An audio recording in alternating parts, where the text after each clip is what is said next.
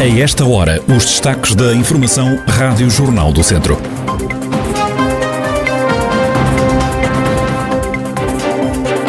Do fim de semana vem a notícia de mais 14 casos do novo coronavírus na região de Viseu. Em Sátão arranca esta segunda-feira uma nova ronda de testagem em massa à Covid-19.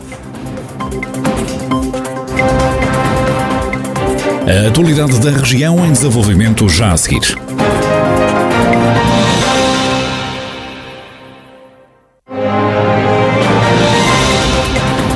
Noticiário Rádio Jornal do Centro, edição de Ricardo Ferreira.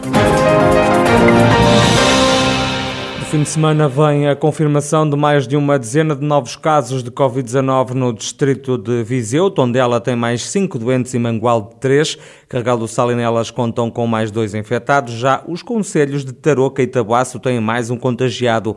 No total, e desde março do ano passado, na região já foram contabilizados 29.907 casos positivos de Covid-19. Há também a lamentar 664 vítimas mortais. Há também registro de 27.004 recuperados. Em Sátão arranca esta segunda-feira a segunda ronda de testagem em massa à população à Covid-19 eh, despistagem ao novo coronavírus vai ser feita pela Unidade Móvel de Saúde, que é constituída por uma equipa de profissionais. O presidente da Câmara de Sátão, Paulo Santos, justifica esta nova operação de testagem. Fizemos um período bastante grande com zero infectados, atualmente temos cinco, oficialmente temos cinco, mas sabemos que a nível regional e a nível nacional a situação está a agravar-se. Fizemos uma primeira ronda, digamos assim, por todo o Conselho, mas tivemos uma certa não tanta como, como à primeira vista nós prevíamos, mas isso ficou a dever-se, digamos que, aos horários. Vamos fazer uma, uma nova passagem por todas as freguesias do Conselho, nós vamos procurar estar em horas não laborais. Portanto, das 5 às 9, vamos em período não laboral disponibilizar precisamente uma segunda ronda de, de testagem esta é uma medida preventiva, mas também que serve de alerta à população. Possibilitando às pessoas a confirmação do, do, Estado e, ao mesmo tempo, também com o Estado. Lembrando que o Covid continua, a situação pandémica continua e que temos que ter os devidos cuidados. Paulo Santos, o presidente da Câmara de Sátão, autarquia que começa esta segunda-feira uma segunda ronda de testagem em massa à Covid-19 junto da população do Conselho. O antigo cônsul de Bordeaux, Aristides de Sousa Mendes, vai receber honras de Panteão Nacional já no próximo dia 5 de outubro, feriado do dia da implementação da República. A decisão resulta de uma proposta apresentada no Parlamento pela deputada não inscrita Joacine Catar Moreira.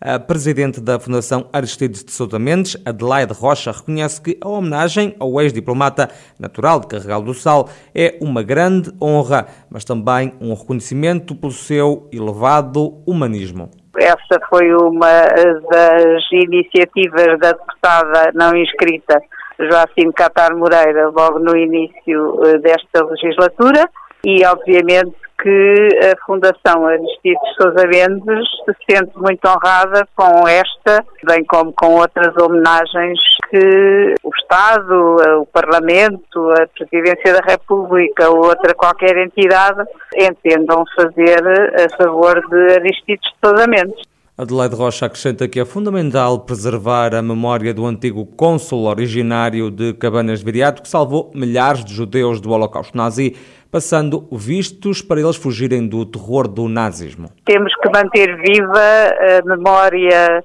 desse ato de coragem, desse ato de consciência, não só porque ele teve lugar e salvou muitas vidas, e também porque o salvamento e esse ato de consciência é hoje muito atual, porque estamos a viver, infelizmente, hoje situações muito semelhantes, embora efetivamente em contextos diferentes.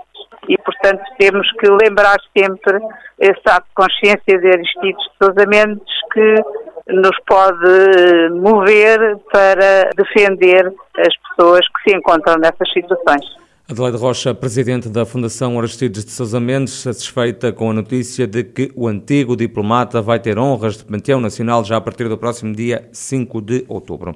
Os incentivos à natalidade chegaram a Carregal do Sal. As famílias do Conselho com bebés vão passar a receber uma quantia de 500 euros para gastar no comércio local. O presidente da autarquia, Rogério Abrantes, fala da importância desta medida para combater a baixa natalidade no Conselho. A nossa intenção é tentar que haja um aumento da natalidade aqui no Conselho, porque ela é relativamente baixa, como infelizmente acontece na maior parte dos Conselhos, e também, ao mesmo tempo, portanto, esta bonificação que nós damos, a principal é sem dúvida esta, não é? Mas depois isto também tem uma outra intenção, que é ajudar o comércio local, é? Porque a verba que é destinada tem que ser gasta em comércio do, do Conselho. E, e, portanto, são dois em um, digamos assim. São duas ações numa só. Essa é a principal, não é? E, portanto, ia aumentar a natalidade. Mas isto atrás, atrás de si também, como é natural, é aquele prémio que nós damos por cada filho que, que, tenham, tem que ser gasto no Conselho. Portanto, isto vai também ajudar o próprio comércio, não é? Rogério Abrantes, presidente da Câmara de Carregal do Sal, município que acaba de implementar o programa Nascer em Carregal, que visa aumentar a natalidade no Conselho. Vão arrancar dentro de dias as obras de construção do novo Parque Radical Skate Park de Mortágua, um espaço que vai nascer junto a um ninho de empresas e que vai custar cerca de 50 mil euros. O presidente da autarquia, Júlio Norte, fala numa obra há muito desejada pelos jovens. O Skate Park, que era um velho anseio dos jovens praticantes, portanto, do, do, do skate, e que há algum tempo andavam a pedir, portanto, este, este parque. E via aqui alguma dúvida sobre a localização, agora entendemos que conseguimos uma que será mais ou menos consensual e vamos avançar já, com, estamos já com o processo em curso que vai orçar qualquer coisa na ordem de 50 mil euros e que vai reunir as condições que os jovens queriam e vai de encontro, portanto, àquilo que eles acham que é espetacular para a prática desse, desse desporto. Ainda em Mortágua vai avançar também a construção do novo campo de futebol com relevado sintético junto do centro educativo. Nós vamos fazer, mesmo no limite da escola do centro educativo, portanto um estádio, mais concretamente um campo relevado, de forma a que durante o dia haja uma utilização normal por parte dos alunos e sob orientação dos seus professores nas aulas do dia a dia e depois, no final do dia, em vez de os pais irem buscar os meninos, dar-lhe o lanche e depois terem que levá-lo ao campo de Mortágua, de Valdeçores, para eles praticarem o desporto, não. Eles acabam as aulas, abre-se a porta que está para o campo futebol, nessa altura já lá estão os professores para nos acompanhar nos seus treinos da prática desportiva e eles passam diretamente de um lado para o outro e depois os pais, só no final do seu treininho de futebol, é que precisam de os ir buscar. Júlio Norte, presidente da Câmara de Mortágua.